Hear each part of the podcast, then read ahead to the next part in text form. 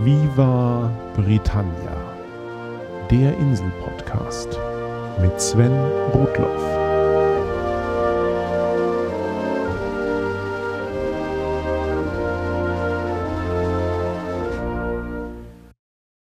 Herzlich willkommen zu Folge 29 von Viva Britannia, dem Podcast über Großbritannien und die Briten. Diese Folge ist wieder einmal eine Premiere. Ich hatte schon angekündigt, dass ich mich 2014 auch immer mal wieder mit Menschen unterhalten möchte, die ein besonderes Verhältnis zu Großbritannien haben. Den Anfang machen hierbei Miriam und Rupert Williams. Und wem Miriams Name aus früheren Episoden bekannt vorkommt, wird auch ahnen, über welches Thema wir unter anderem sprechen. Am Ende der Folge gibt es dann noch eine aktuelle Ankündigung. Jetzt aber erst einmal viel Spaß mit dem Interview. Dann freue ich mich, Miriam und Rupert, dass das heute geklappt hat. Vielleicht ganz zum Einstieg einfach, wer seid ihr und welches Verhältnis habt ihr zu Großbritannien? Ja gut, dann fange ich an. Ich heiße Rupert Williams. Ich komme natürlich ursprünglich aus, äh, aus England, aus dem Lake District. Äh, wohne seit 27 Jahren in Deutschland also eigentlich länger als, äh, als in England gelebt.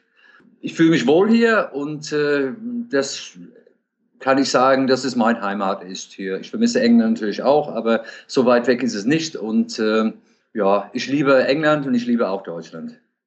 Und Miriam, du bist Deutsch und hast einen englischen Mann. genau. Ich habe irgendwann durch viele Zufälle den Rupert kennengelernt und durch ihn halt ähm, viele andere Briten und die Kultur und ja, alles, was dazugehört. Essen rundherum. Das berühmte englische Essen, über das ich ja auch schon mal berichtet hatte, das eigentlich ganz gut ist und gar nicht seinem schlimmen Ruf gerecht wird. Jawohl. Genau. Ja, wir sind ähm, seit 17 Jahren zusammen jetzt. Mhm. Ja. Und dann kann man, kann man schon sagen, äh, jedes Jahr ein paar Mal in England unterwegs. Entweder Eltern besuchen oder, oder einfach so Urlaub. Wie wir zusammengekommen sind, äh, Miriam hatte sich vor einiger Zeit schon mal als äh, Hörerin gemeldet. Der Name wird vielleicht dem einen oder anderen auch bekannt vorkommen, weil du hattest äh, ein Thema angeregt, zu dem ich einfach noch nicht gekommen bin in der Zwischenzeit, das mal anzusprechen, obwohl ich da vollkommen mit dir übereinstimme und mittlerweile da auch selber schöne viele Beispiele habe. Und zwar das Thema die Liebe der Briten zu Altem. Insbesondere dann so im Vergleich zu, naja, wie vielleicht auch die Deutschen mit ihrer Vergangenheit umgehen. Woran machst du das fest? Also mir fällt immer wieder auf in England, dass sie Wert darauf legen, Altes zu erhalten. Alte, Tradition auch. Ja, ja alt, alte Flugzeuge, alte Schiffe, alte Dampfloks und all diese Sachen und äh, die auch ja immer öffentlich wieder sichtbar sind, ob es in Flugshows ist oder auch in Museen ganz doll dargestellt. Schiffe kann man draufgehen, kann sie sich angucken und sowas Vergleichbares so sehr, wie es die Briten machen, gibt es in Deutschland einfach nicht. Und es fällt mir halt auf und ich finde es schön und ich finde es schade, dass es in Deutschland, ja, das Interesse da nicht so groß ist daran. Die Deutschen haben auch schöne alte Flugzeuge gebaut und äh, ja, aber das Interesse daran ist nicht so groß wie in England. Oder es wird eben auch, genau wie du sagst, nicht so viel Aufwand betrieben, das in den Vordergrund zu stellen wie in Deutschland. Also irgendwann ist es mir aufgegangen, interessanterweise im Zusammenhang mit Hotels, zum einen, ne, wenn man dann ja auch auf der Reise unterwegs ist in Großbritannien, natürlich, wenn man dann irgendjemand Bed and Breakfast hat, das dann irgendwie ein bisschen plüschiger wirkt, als man das in Deutschland jetzt gewohnt ist, dann hat das ja auch einen gewissen Charme. Aber dann fiel mir irgendwann auf, dass selbst Hotels, die neu gebaut werden an vielen Stellen, zwar dann komplett neue Baumasse sind, man die dann aber ganz gern dann doch ein bisschen auf alt macht. Also irgendwie äh, scheint es so für die Briten, dass Altes auch eine gewisse Wertigkeit mit sich bringt. Ne? Also dieses bisschen, bisschen Tradition dabei. Also es darf durchaus bequem sein, aber ähm, so ein bisschen so einen alten Touch.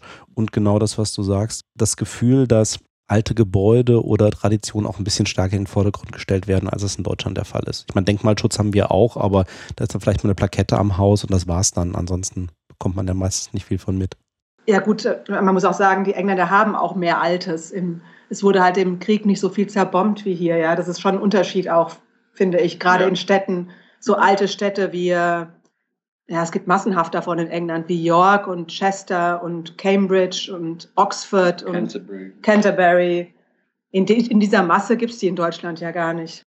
Ich glaube, die einzige Stadt in Deutschland, wo mir das mal deutlich aufgefallen ist, war in Lüneburg, als ich da mal zu Besuch war, wo wir dann auch eine Stadtführung mitgemacht haben. Und äh, auch die Stadtführerin sagte ja, Lüneburg, auch durch die Geschichte Salzvorkommen und ähnlichem, haben es immer geschafft, trotz 30-jährigen Krieges sich eigentlich immer mit irgendwelchen Armeen gut zu stellen und haben eben auch sehr viel Glück gehabt, dass es nie ein größeres Feuer gab und es deswegen noch so viel ähm, alte Baumasse auch im Stadtzentrum gibt. Das ist eben seltener der Fall. Und Großbritannien hat man das eben an vielen Stellen oder es wird eben auch viel stärker instand gehalten und, äh, und restauriert an der Stelle, ist zumindest mein Eindruck.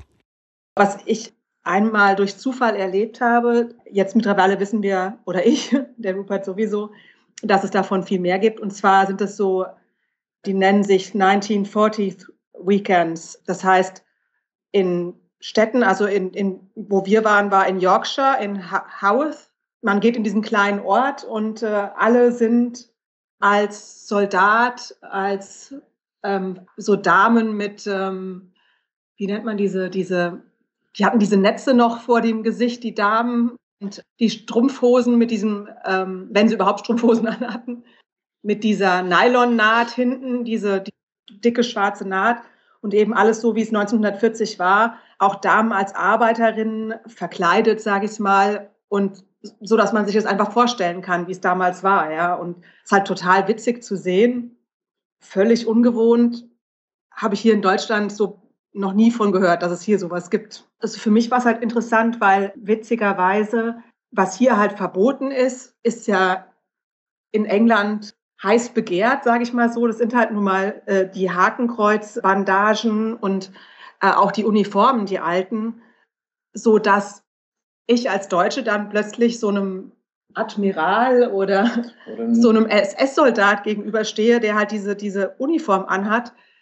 Und ähm, natürlich, weil es das, das Hauch des Bösen hat, das natürlich besonders begehrt ist bei den Engländern, einfach der Böse zu sein dort an diesen Wochenenden.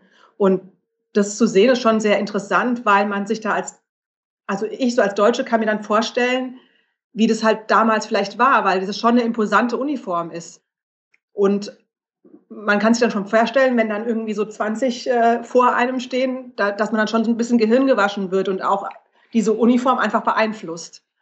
Und dann ein bisschen mehr Verständnis dafür entwickelt, dass damals die Leute sich alle haben so mitreißen lassen davon, ja. Da gibt es auch die bekannte Geschichte von, ich glaube, es war Prince Harry, der mit so einer Uniform mal irgendwie auf einer Fancy Dress Party auftauchte. Ich habe dann aber auch in den Fancy Dress Shops, also in den Kostümverleihen, wo man sich dann für Partys irgendwelche Kostüme ausleihen kann, gibt es natürlich auch äh, alle möglichen Militäruniformen, inklusive von, äh, von deutschen Uniformen aus der Nazi-Zeit. Da muss man dann manchmal schlucken und das gleiche, wie du auch schon sagst, ist, wenn mal irgendwo Flugshows sind, ich hatte einen Kollegen, der da auch ein Erlebnis hatte, das werde ich nicht vergessen, das hat er zitiert, der war an einem Wochenende auch mal mit englischen Kollegen unterwegs und irgendwo in der Nähe muss eine Flugshow gewesen sein und dann flogen eben auch so ein paar Spitfires dann irgendwie über die hinweg und zwar eben in den Midlands. Und dann drehte sich dann tatsächlich einer von den jüngeren, auch englischen Kollegen zu ihm um und meinte dann so scherzhaft tatsächlich, ja, weißt du, wo die hinfliegen? Die fliegen runter nach Coventry, um das zu Ende zu bringen, was ihr damals nicht geschafft habt. ähm, das hat er aber wirklich scherzhaft gemeint. Also ich habe, ja, ja. ich muss gleichzeitig halt dazu sagen, dass ich in den ganzen vier Jahren, wo ich in Großbritannien war, gab es eine einzige Situation, wo mal jemand, und das war ein, ein Kommentar zu einem YouTube-Video, irgendwie da negativ drauf abgehoben hat, dass ich jetzt Deutscher war und sich da also irgendwie hat hinreißen lassen zu irgendwas. Ansonsten habe ich da also nie irgendwelche Ressentiments oder eben diese Vorteile zu spüren gekriegt. Im Gegenteil, ich hatte es auch gesagt, im Zusammenhang mit dem Poppy Day, dem Remembrance Day im, im, im November, wenn also in Großbritannien ja zu Ehren der Kriegstoten dann die Mohnblumen auch am Revier getragen werden. Da fühlte ich mich dann erstmal so ein bisschen komisch, weil ich natürlich dann auch gleich wieder dachte, ja, okay, mh, hm, Erinnerung, Zweiter Weltkrieg und so, und ich bin jetzt hier als Deutscher. Und die Kollegen dann eben auch sagten, nein, nein, da musst du dir überhaupt keine Gedanken drüber machen, weil wir gedenken hier allen Kriegstoten, auch nicht nur den, den englischen oder nur aus dem Krieg oder aus dem Ersten Weltkrieg. Es gibt vielleicht Einzelne, die das so sehen, aber das ist eben der Feiertag. Und ich hatte dann eben auch, ich fühlte mich dann so ein bisschen so, ja, ich stecke mir dann auch so eine an und fühlte mich so ein bisschen undercover so irgendwie dabei. Aber ähm, es war dann vollkommen normal und es war dann auch vollkommen okay.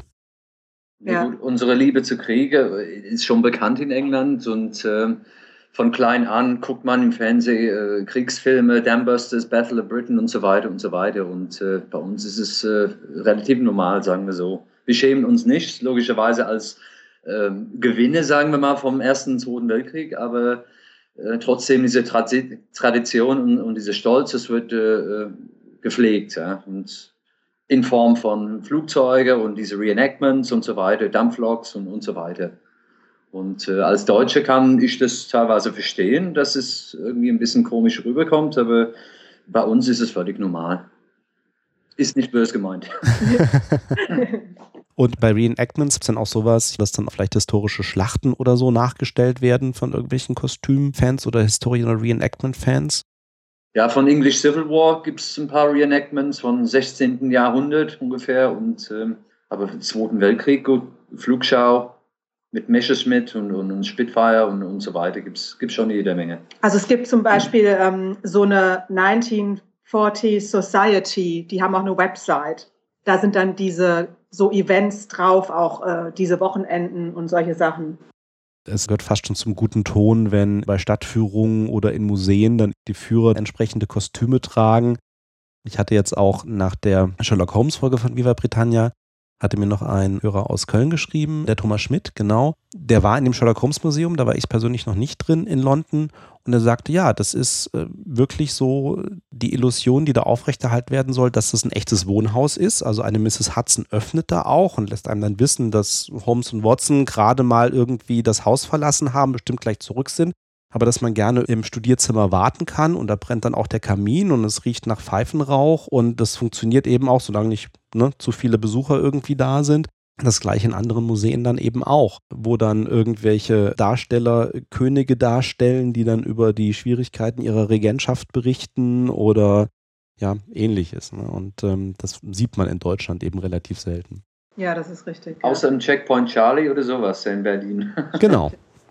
der Rupert hat mich so dazu gebracht, zu diesem, eigentlich damit, dass er so die Liebe zu Flugzeugen aus dem Zweiten Weltkrieg hat. Also vor allem Lancaster, Bomber und Spitfires.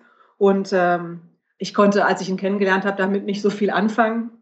Und dann hat er zu mir gesagt, ähm, ich will unbedingt nach England, da gibt es eine Flugshow, ähm, die heißt Flying Legends. Und da fliegen solche alten Flugzeuge. Und ich dachte, oh, wenn ich schon mal auf eine Flugshow gehe, dann möchte ich eigentlich auch ein paar moderne Kampfflugzeuge sehen und habe so mich quasi überreden lassen, war nicht wirklich so begeistert, um ehrlich zu sein, zu dem Zeitpunkt. Und dann sind wir dorthin gefahren und ich war unglaublich beeindruckt, weil eben alles so schön äh, dargestellt wird und eben nicht nur einfach die Flugzeuge da rumstehen, sondern ähm, auch dazu die Leute dementsprechend gekleidet sind, weil ich habe das nicht so erwartet, ja. Also dass da eben dann ähm, auch eine alte Messerschmidt steht und dann die, die Deutschen, also die, Deu die Engländer diese deutsche Uniform anhaben. Und auch die Flugzeuge haben mich sehr beeindruckt, der Klang, also das war wirklich Wahnsinn und ich, ähm, es waren unheimlich viele Leute da aus aller Welt und ich habe dann durch Rupert erfahren. Übrigens auch viele aus Deutschland, ja, habe ich gehört. Ja. ja. Und ich habe durch Rupert erfahren, dass das ähm, ja die, die berühmteste Flugshow dafür ist, ja letztendlich ist natürlich auch nachvollziehbar. Ne? Ich meine, wir haben auch die ähm, Vereinigungen, die sich eben für ähm, historische Automobile in, äh, interessieren, die dann ihre, die, ihre Oldtimer-Treffen machen, die die, die, die alten ähm, Fahrzeuge auf Vordermann bringen. Und ähm, natürlich, wenn ich historienbegeistert bin, geschichtsbegeistert bin und mich auch für Flugzeugtechnik interessiere und die Geschichte dahinter und dann auch die, die entsprechenden Maschinen dann da sind, ähm, dann versuche ich natürlich da auch äh, möglichst viel Geschichte oder viel äh, geschichtstypisches drumherum zu bauen.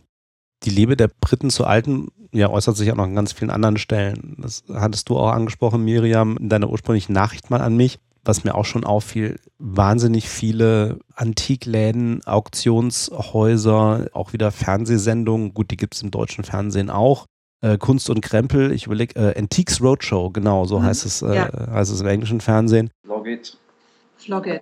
Oh ja, Flogit, genau. Eine, eine Sendung, wo es einen kleinen Wettbewerb zwischen den Beteiligten gibt, äh, in Antikläden äh, für einen günstigen Preis etwas zu erstellen und dann möglichst gewinnbringend auf einer Auktion wieder an den Mann zu bringen genau. oder an die Frau.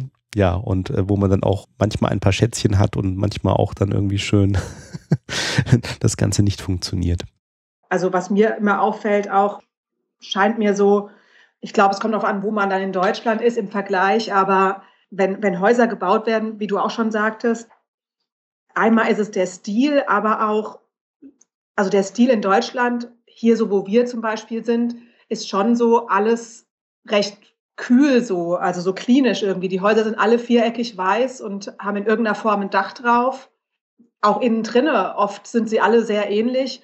Und in England sagen das zwar auch viele Leute, dass alle Häuser gleich aussehen, aber ich finde halt, sie haben so einen schönen Erker, ähm, sie haben teilweise so, so kleine Bleiverglasungen in Fenstern, auch bei, bei neuen Häusern. Es gibt in jedem Wohnzimmer ein Fireplace. Ja, und das ist in Deutschland gar nicht so. Und, und in Deutschland oftmals Straßen, nicht alle. Winter, November, Regenwetter, man läuft durch die Straße und überall sind diese grauen Rollläden die das ganze Bild dann noch verstärken. Und das finde ich ein bisschen schade eigentlich. Energiekosten hin oder her. Natürlich spart so ein Rollladen im Winter, wenn es kalt ist, Energiekosten.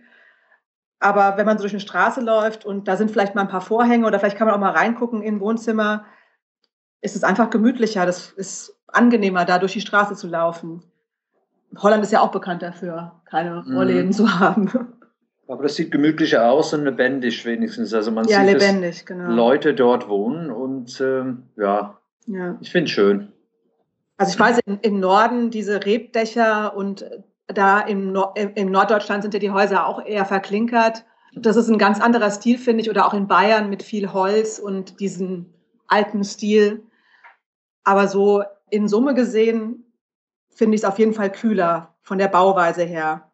Und äh, ich habe auch das Gefühl, ich weiß auch nicht, woher das kommt, aber ob das von den Grundstückspreisen herkommt, dass man hier in Deutschland lieber ein altes Haus abreißt und irgendeinen modernen, ich sage es jetzt so, so einen Klotz da hinbaut, der dann wirklich überall an die Grundstücksgrenze stößt und nur noch so viel Platz lässt, wie erlaubt ist, als dass man vielleicht das Alte, was da draufsteht, versucht umzubauen und zu modernisieren. Und das wird in England schon ja mehr gemacht. Das, darüber gibt es ja auch jede Menge Fernsehsendungen. Und die Vorhänge sind dann meistens immer offen, dass man reinschauen kann. Gerade an Weihnachten ist es schön, wenn überall genau. der Weihnachtsbaum steht. Weihnachtsbaum im, im Fenster und ja. Sind euch sonst noch, also wenn wir das Thema äh, Liebe zu Alpen jetzt mal ein bisschen verlassen, gibt es ansonsten noch Dinge, die euch aufgefallen sind, die besonders deutlich unterschiedlich sind oder die ihr entweder, wenn ihr auf der Insel seid, vermisst oder wenn ihr in Deutschland dann wieder seid, vermisst? Ein Beispiel, äh, worüber der Rupert sich immer wieder ein bisschen aufregt manchmal, ist der Straßenverkehr in Deutschland. Wenn man hier die Straße entlang fährt und da ist ein Fußgänger, der möchte die Straße queren, äh, wo es keine Ampel ist und kein Zebrastreifen und man lässt ihn über die Straße, dann kommt es relativ häufig vor, dass die Leute dann e-, erstmal relativ langsam laufen und dann einem nicht angucken, geschweige denn sich bedanken das ist wirklich auffällig. Also in England ist es nicht die, wenn man. Wenn man allgemein darf, ja, dann. Ja, wenn man, wenn man irgendwo rausfahren möchte, von der Seitenstraße auf eine Hauptstraße, kann man schon eine Weile stehen in Deutschland.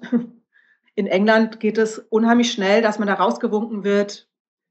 Also die Leute sind einfach rücksichtsvoller, gehen rücksichtsvoller miteinander um, den, den Eindruck im Straßenverkehr. Ähm. Man bedankt sich immer in England bei, bei der Busfahrer, wenn man aussteigt. Dann sagt man immer Danke. Höflichkeit halt. Hier sind so Situationen, ähm, hier gibt es diese Regel rechts vor links und manchmal gibt es ja Situationen im Straßenverkehr, da hat man zwar keine Vorfahrt, der andere hat Vorfahrt, aber es wäre schlauer, wenn man vorgelassen wird, weil es sonst zu eng ist. Und manchmal passiert es, dass nein, ich muss dann zurückfahren oder ich muss mich irgendwo durchquetschen, nur weil da jemand auf sein Recht besteht. Und ähm, das finde ich ein bisschen schade. Und das fällt uns immer wieder auf in England, dass die Leute da einfach netter sind, auch wenn man in den Laden geht. Ich habe da ein ganz witziges Erlebnis. Ähm, ich war mit meinen Eltern und meiner Schwester ohne den Rupert in England. Und meine Schwester war noch nie in England. Und wir waren in so einem Laden, haben ein paar Klamotten gekauft und die Kassiererin fragt mich, ähm, und was macht ihr heute Abend? Ja. Und meine Schwester hat gesagt, hat mich gefragt, ob ich die kenne. Und ich habe gesagt, nee, die kenne ich nicht. Das ist normal, das passiert öfters hier. Und es war ganz interessant zu sehen, wie, wie meine Schwester das so empfunden hat alles. Sie war völlig erstaunt. Also sie hat es noch nie so erlebt und da ist mir wieder aufgefallen, wie sehr ich schon dran gewöhnt bin, ja, dass es so halt läuft in England. Was ich dann auch immer noch amüsant fand, war dann, wenn man dann im Laden dann auch gerne mal als My Dear angesprochen wird. Als mir das so zum ersten Mal passiert ist, war auch noch eine Kassiererin natürlich an der Stelle, fühlte ich mich schon so ein bisschen komisch so. Im Deutschen passiert einem das halt nicht so, ähm, dass man mal gesagt hat, ne, mein Lieber, wie geht's denn? Läuft's? Ja. Ja, das ist von, von Gegend zu Gegend verschieden. Also bei uns kann man Love sagen oder der oder Pet Mhm. oder kommt drauf an, es gibt viele, viele solche Worte. Aber es ist ja schön, also auch wenn vieles Floskeln sind, aber letztendlich geht man ja freundlicher miteinander um. Es ist ja viel schöner, als wenn man gar nichts sagt. Und ich habe dann irgendwann mal so zum Spaß es in Deutschland ausprobiert. Einfach es ist ja so, man ist vielleicht irgend, irgendjemand probiert irgendein Oberteil an in einem, in einem Klamottenladen und in England kommt es dann durchaus vor, dass dann jemand Fremdes zu einem sagt, oh, das steht dir gut, ja. Und was völlig normal ist. Und ich habe es einfach mal so aus Spaß hier gemacht als ich in einem North Face Laden war, eine Dame so ein, so ein Fließoberteil in der Hand hatte und ich habe gesagt, ja, das habe ich auch zu Hause, das ist super, ist total warm und total kuschelig und die hat mich völlig erstaunt angeguckt, was ich sie denn jetzt da so schief von der Seite anspreche, ja. Weil die Leute es nicht gewöhnt sind, bekommt man gleich so, eine, so einen schiefen Blick, ja. Ich war sehr positiv überrascht kürzlich, als ich das erste Mal in Deutschland unterwegs war, irgendwie etwas suchend an der Straßenecke stand und mich ein Deutscher angesprochen habe, ob ich eine gewisse bestimmte Adresse oder einen bestimmten Laden suche. Das ist mir, glaube ich, bis dahin in Deutschland noch nie passiert. Mhm. Äh, in Großbritannien ist das auch an der Regel, wenn man irgendwo rumsteht und ein bisschen verloren guckt, dass man eben angesprochen wird. Stimmt, ja. Oder dass, äh, wenn einem irgendwas passiert oder runterfällt oder wie auch immer, dass die Leute wesentlich schneller dabei sind als ähm, in Deutschland. Mhm. Ja, was auch schon anders ist, äh, nicht so extrem und es, ich habe das Gefühl, es wird auch ein bisschen besser in Deutschland, ist die, die Kleidung einfach. Also das hast du auch schon mal angeschnitten, das Thema ist so, wenn dann abends in bestimmten Städten oder in größeren Städten die jungen Leute ausgehen und sich dann wirklich auch mitten im Winter in ganz kurze Röcke zwängen, zum Teil, und ohne Strumpfhosen vor dem Club stehen und zittern. Es wird mehr auf, auf die Kleidung geachtet, wenn man abends weggeht, dass eine, eine Frau in der Jeans kommt sie schon gar nicht in den Club rein und überhaupt in der Jeans weggehen. Also es sind immer hohe Absätze äh, und immer Röcke, ja, manchmal auch nicht unbedingt passend, je nach Figur. Aber mir ist aufgefallen, bei Hochzeiten in Deutschland, Hochzeiten in England oder auch englische Hochzeiten hier gab es auch, äh, auf denen wir waren. Man zieht sich einfach schicker an. Mhm. Also wir waren schon auf Hochzeiten, wo Leute hier mit Jeans gekommen sind. Traurig, aber haben wir gesehen. Und äh, wir haben eine Fotografin erlebt, die gesagt hat, eine deutsche Fotografin bei einer englischen Hochzeit hier, wie schön mal wieder so richtig gut gekleidete Menschen zu fotografieren. Ja, sogar in Jeans ähm, kommt man nicht in alle Kneipen in England. Also früher war es so, die haben, ich weiß nicht, ob es immer noch so ist, aber die haben Toursteher gehabt in, in den Kneipen, ja, vor, die, vor die Pubs und äh, mit Jeans kamst du nicht rein. Das habe ich zum Teil auch noch erlebt. Weniger jetzt tatsächlich direkt vor Pubs, dass man irgendwie mit Jeans nicht reingelassen wurde, aber tatsächlich A, eigentlich am Wochenende immer Türsteher da Mhm. und auch viele ähm, noch nicht mal irgendwie exklusivere Clubs, die aber schon mal ganz deutlich auch Schilder immer im, im Fenster hatten, dass man mit Hoodies oder mit Turnschuhen da auch nicht reinkommt. Also dieser legere Look ist jetzt nicht unbedingt was Schlechtes, aber es ist schon äh, schöner anzusehen, wenn die Leute besser angezogen sind einfach, ja. Also warum auch nicht? Ähm, Man muss es ja nicht übertreiben, was natürlich dann aber auch darin wieder ausartet, dass es diese großen Städte ähm, abends dann äh, einfach die Hölle los ist, wie abends in Blackpool am Wochenende weggehen möchte ich jetzt nicht mehr.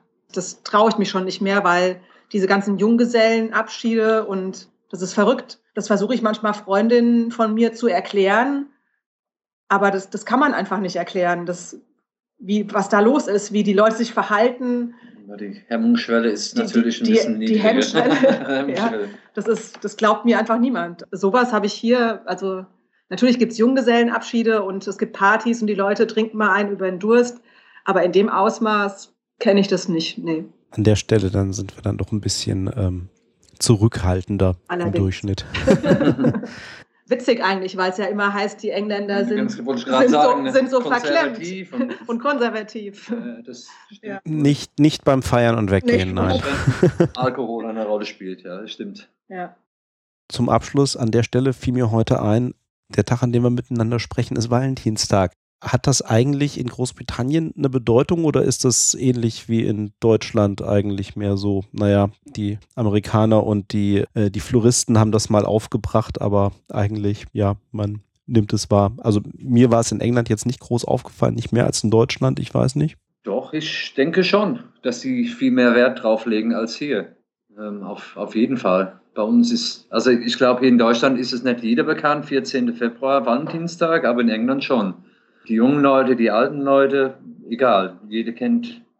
Wo sind meine Blumen? oh, ja, okay. An der Stelle sollten wir vielleicht Schluss machen, vielleicht hätte ich das Thema doch nicht ansprechen sollen. ja, dann bedanke ich mich ganz herzlich Danke bei auch. euch für das Gespräch und ähm, ja, wünsche ich euch noch ein schönes Wochenende. Danke, gleichfalls. Okay, Gut. vielen Dank. Bye bye. Bye. Soweit zum Interview mit Miriam und Rupert.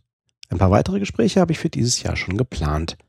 Wenn ihr selbst ein besonderes Verhältnis zur Insel habt und vielleicht einmal darüber sprechen möchtet, lasst es mich gerne wissen. Vielleicht habt ihr ja auch Kontakte zu deutschsprachigen Persönlichkeiten oder Organisationen, die eine Verbindung zu Großbritannien haben. Über sachdienliche Hinweise freue ich mich. Insgesamt sollen Interviews bei Viva Britannia aber vorerst die Ausnahme bleiben. In den nächsten Folgen möchte ich mich wieder alleine zu unterschiedlichen Themen wie Wales, dem britischen Gesundheitssystem oder Shakespeare widmen. Vor der nächsten Folge gibt es aber noch einen bedeutenden Meilenstein. Am 1. März feiert das Viva Britannia Buch Premiere. Wer sich sputet und es noch bis Ende Februar bestellt, bekommt es mit einer Widmung von mir ausgeliefert. Und am 1. März selbst werde ich in Hamburg aus dem Buch lesen. Ab 19.30 Uhr gibt es eine Doppellesung mit Autoren des JMB Verlags. Erst lese ich aus Viva Britannia und dann Alexa und Alexander vom Hoxilla Podcast aus ihrem Buch Muss man wissen.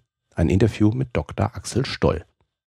Die Lesung ist kostenlos und wer vorbeikommen möchte, findet über die Viva Britannia Homepage oder direkt bei Hoxilla nähere Informationen. Bitte hinterlasst dort auch einen Kommentar, damit wir in etwa wissen, mit wie vielen Gästen wir rechnen müssen. Und wenn wir uns nicht in Hamburg sehen, hören wir uns in zwei Wochen wieder. Thanks for listening. Cheers and bye bye.